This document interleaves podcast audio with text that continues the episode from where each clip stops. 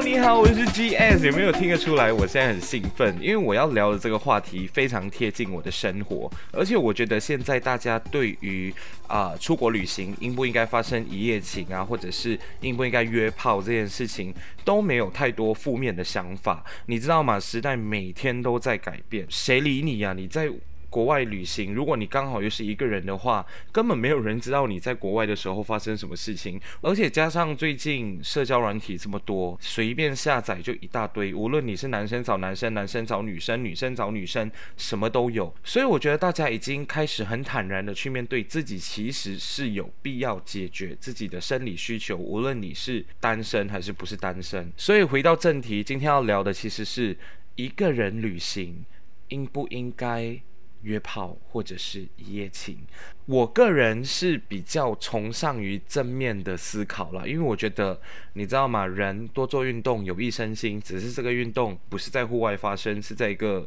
公呃封闭的空间，对不对？但是我觉得如果你已经花了很多钱，然后又飞出去旅行的话，你真的应该要尝试一下这个可以刺激你感官的一个事情。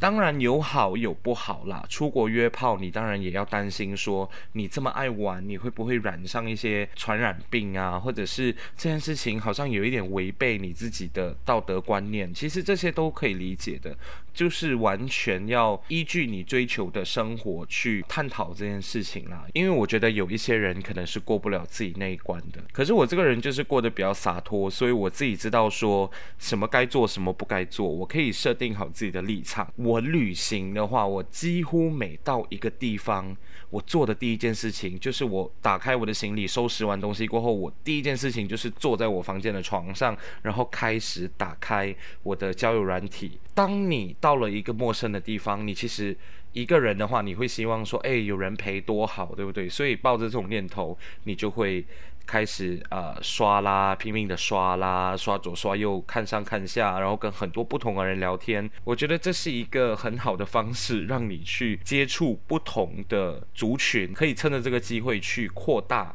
你的生活圈子，当然，呃，有时候我还是会遇到那种我很冲动，然后不小心遇到不好的人，还是什么有发生过这件事情，我觉得都是必经的过程。相信那些有约炮的朋友都知道，你会遇到好的，有会遇到不好的，有些是跟照片差很多的，有些是嗯一全裸了以后看到嗯啊，I is so sorry，你知道吗？你就会有这种觉得，哎呀。惨了，不应该这么冲动，应该多考虑个五分钟还是半个小时之类的。我觉得我最特别的是，我好几次是在机场，因为有时候你要转机的时候，你会在机场 stuck 很多的时间，就是可能要么就是四个小时到八个小时，你都要困在机场里面。我在机场遇到的，呃，几乎啦，我觉得八十八仙都是呃在机场工作的人啊，或者是很帅的空服员。约炮这件事情完全是看你能够接受到的程度到哪里，因为我有一些身边的朋友是完全不能够接受自己在呃公开的地方跟人家发生这些呃比较荒谬的事情，所以经历了那么多的经验，你自己开始会去分辨，诶，到底要怎样去避免很多呃不好的事情发生。接下来要讲的就是到底要怎样。约炮又不踩到地雷这件事情，我觉得有必要分享，因为很多人第一次、第二次、第三次，他一定是撞墙，跟我一样，我也是一直撞墙。可是撞到最后，你自己会知道说，诶，那个逻辑就是这个样子。你自己知道这种状况过后，你就尽量去避免嘛，对不对？如果你害怕你踩到地雷，你遇到的那个人真的是你不能够接受的型。还有性格上都不能接受的话，你一定要先在软体里面好好跟他聊天。可能你在聊天的过程中，可以慢慢的去了解对方，所以了解对方其实是我觉得最重要的第一步。接下来你就可以安排说，诶，要不要见面？可能约一个地方，因为你在国外嘛，你可能有想去的地方的话，你其实可以隔天约他去你安排好的行程的某一个地点，跟他见个面，就把他当做一个认识新朋友的过程，不要太快就觉得说我要你，我现在就要你这种感觉。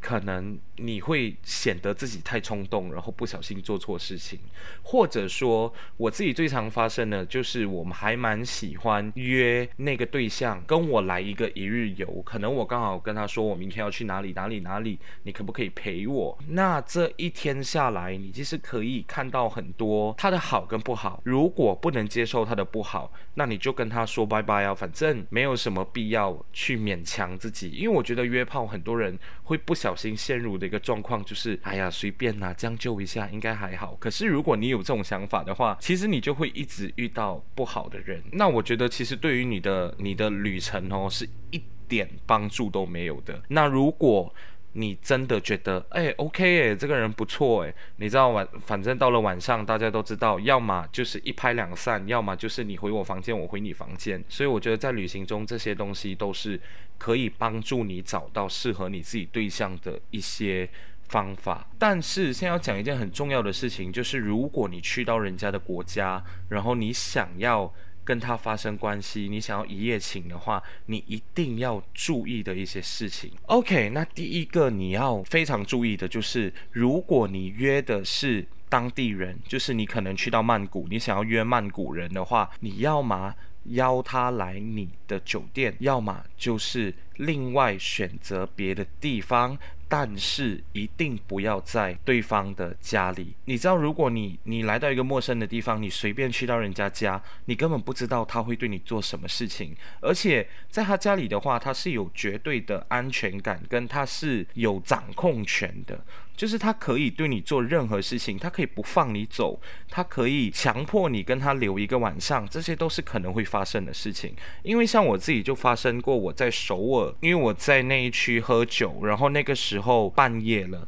就是大概凌晨一点多，我就想说，天哪，要搭德士回去，我的饭店真的是很贵，所以我为了要省一笔钱，我就刚好在交友软体约到了一个男生。过后我就想说，没关系啊，如果那个男生不错，我就跟他过夜。殊不知，我一到了他的家，他的家是还蛮 OK 的。可是那个男生，我不知道是不是韩国男生的关系，所以他在就是稍微暧昧跟触碰了我之后，他就开始对我打巴掌。然后我觉得我不能够接受，我就想说我要走了嘛。结果他真的是按住他的门不让我走。过后我就想说对不起，我真的没有办法。结果我就落荒而逃了。搞到最后，我还是花了很多钱回去。但是这个故事呢，就是要强调我刚才跟大家讲的。不要约在当地人的家，因为他有绝对的控制权，到时候你会给自己惹上一些麻烦。再来呢，就是你不要跟对方分享太多你自己的很私人的事情，比如说你在马来西亚哪里上班，什么公司，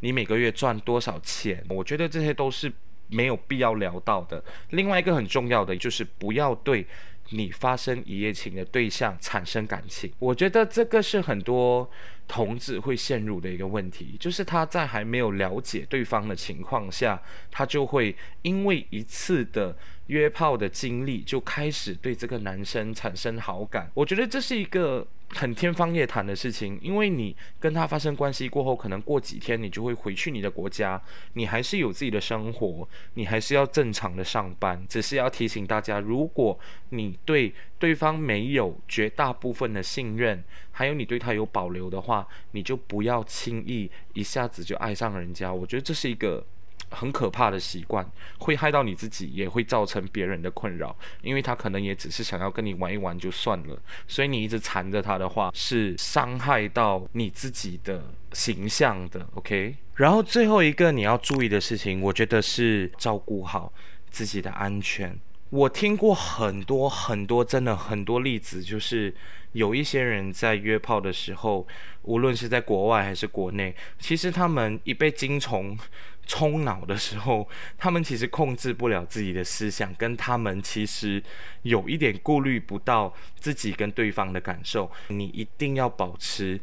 脑袋清醒，因为如果有你遇到那些很会。就是糊弄你的人的话，他一定会说服你说，可不可以不要用套啊？哦，我可不可以这样子对你呀、所以你遇到的人，可能他喜欢暴力的，可能他喜有一些癖好是你不能够接受的。那个时候，你就要很清醒的拒绝他，跟你说，诶，我不能够接受这样子的事情。因为很多男生真的都很喜欢硬硬来，就会觉得说我就是要你怎样怎样怎样。我觉得这些都是很可怕、很有可能在你旅途中发生的事情，尤其是欧美国家的男生，因为我遇过几个欧美国家的男生，他们真的在发生关系的时候，他们的癖好跟他们做的事情，有时候会颠覆。你的想象，然后那个时候你可能会觉得说啊，算了啦，我都送羊入虎口了，我就忍一忍好了。可是你要知道说，忍一忍的话，受伤害的是你自己，所以安全措施一定要做好。无论你遇到好人还是坏人，你都要保护好你自己，让你自己不要有任何染上传染病的机会。那回归一开始的这个话题，到底一个人出国旅行，应不应该找人一起发生一夜情？我觉得这个是很主观的问题。呃，当然听了下来，可能你会觉得说，哦，我不能接受。我觉得，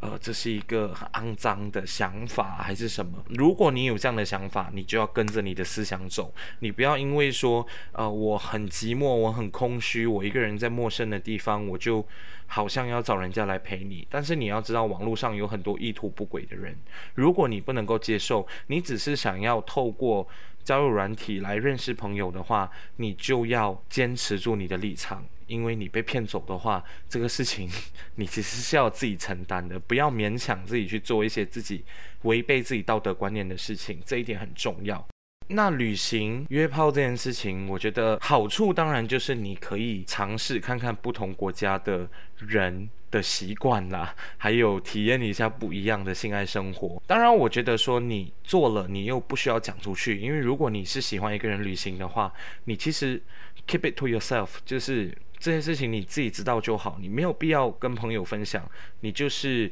把这一面隐藏起来，然后好好的继续过你这种比较开放式的旅游生活，我觉得也不错。而且我相信在陌生的地方，其实人会变得会更有冲动去尝试自己之前不敢做的事情，你根本不需要去在乎别人的眼光，你想要怎样旅行就怎样旅行，因为。诶，生活是你的，钱是你的。像我一开始说的，我觉得大家在生活上已经有很多的改变，所以年轻人，come on，给自己更多的自由去做自己想做的事情。现在批判你的人，他们只是希望。你跟着他们的价值观走，所以想要约炮就约炮，不想约炮就算啦。反正你一个人出外旅行，没有性生活，你还是可以好好的旅行，好好的享受美食，好好的去 shopping，好好的去做你想做的事情。总归来说呢，我觉得在旅途中约炮只是一个选项，你可以选择 yes or no，